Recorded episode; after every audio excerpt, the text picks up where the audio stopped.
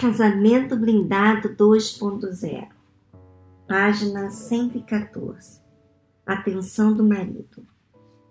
A maldição que afetou a mulher está relacionado à dependência dela, à atenção e da aprovação do marido, colocando as dores de parto de lado, as quais este livro não se propõe a solucionar. Sinto muito, mulheres a segunda parte da maldição determinou para a mulher: o teu desejo será para o teu marido, e ele te governará.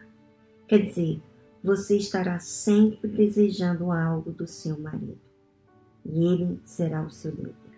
Assim como o homem ficou escravo do trabalho, sujeito à terra, ela ficou dependente da aprovação do marido de ter nele a pessoa que cumprirá os seus desejos e sonhos.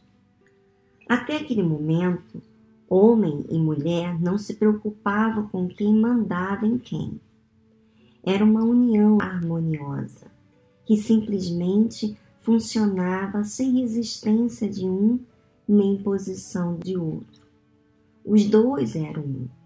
Mas agora, devido ao erro da mulher, ela foi propositalmente colocada sob os cuidados e a liderança do marido, como que para lembrá-la do erro que cometeu ao induzi-lo ao pecado.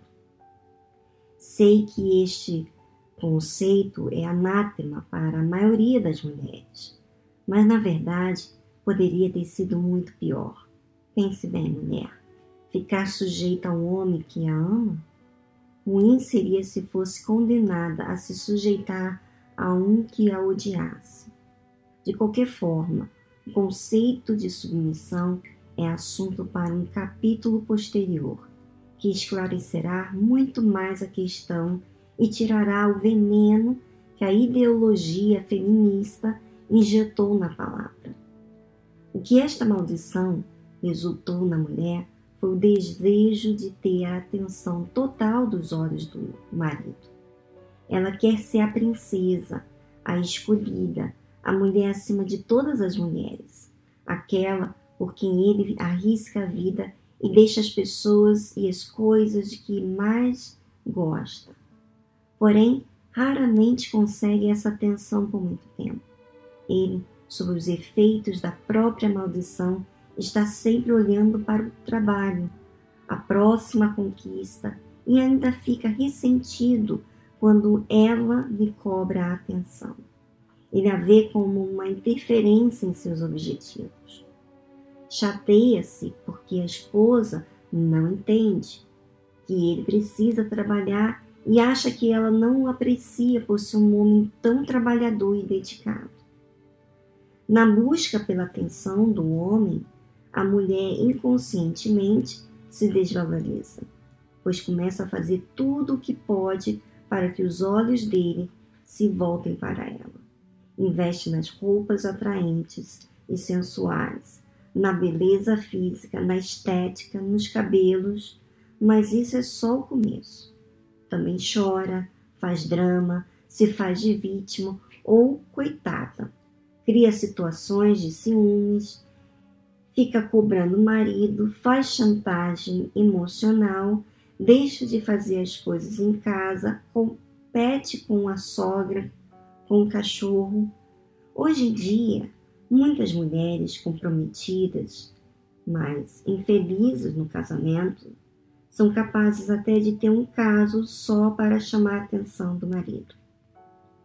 Essa busca desesperada é o que está por trás de muitas mulheres consideradas super inteligentes na profissão, mas que acabam se sujeitando a homens cafajestes em troca de um pouquinho de atenção. É o caso de Rosiane, a quem aconselhamos em nosso consultório. Rosiane é contabilista. Aos 34 anos, ela é, é o orgulho da família por chegar onde chegou abriu seu escritório contábil há apenas dois anos. Já atende a mais de 50 clientes e emprega cinco funcionários. É uma mulher ágil, decidida, mas o que sobra é indeterminação e autoconfiança para os negócios, falta para o amor. Há quatro anos, Rosiane vive um relacionamento bandido com Roger. Ele tem 31 anos de, nem, de nenhuma realização, é a encarnação do perfeito cafajeste. Bonito, 1,80m, de charme e voz de veludo que sabe falar o que toda mulher quer ouvir. Roger não tem emprego fixo nem profissão, pelo menos até o dia em que cafagestagem ganha, ganha esse dinheiro.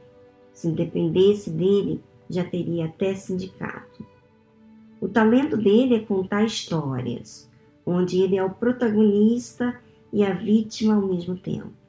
A mamãe sempre afiançando apartamento para ele, até que aquele emprego venha.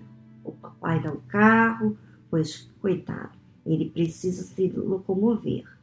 E a Rosiane dá amor, comida quente em casa quando ele a visita, sexo e de quebra ainda lhe compra umas roupinhas. namorado dela tem que se vestir bem. Em troca, Roger já a traiu pelo menos três vezes, que ela saiba.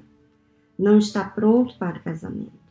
Vive aparecendo no escritório da Rosiane para lhe contar uma de suas histórias e, entre abraços e beijos, convencê-la a lhe passar um cheque que ele jura que é tudo o que precisa para começar um negócio muito promissor. Rosiane é uma de muitas mulheres super inteligentes que não conseguem enxergar as burrices que fazem no amor.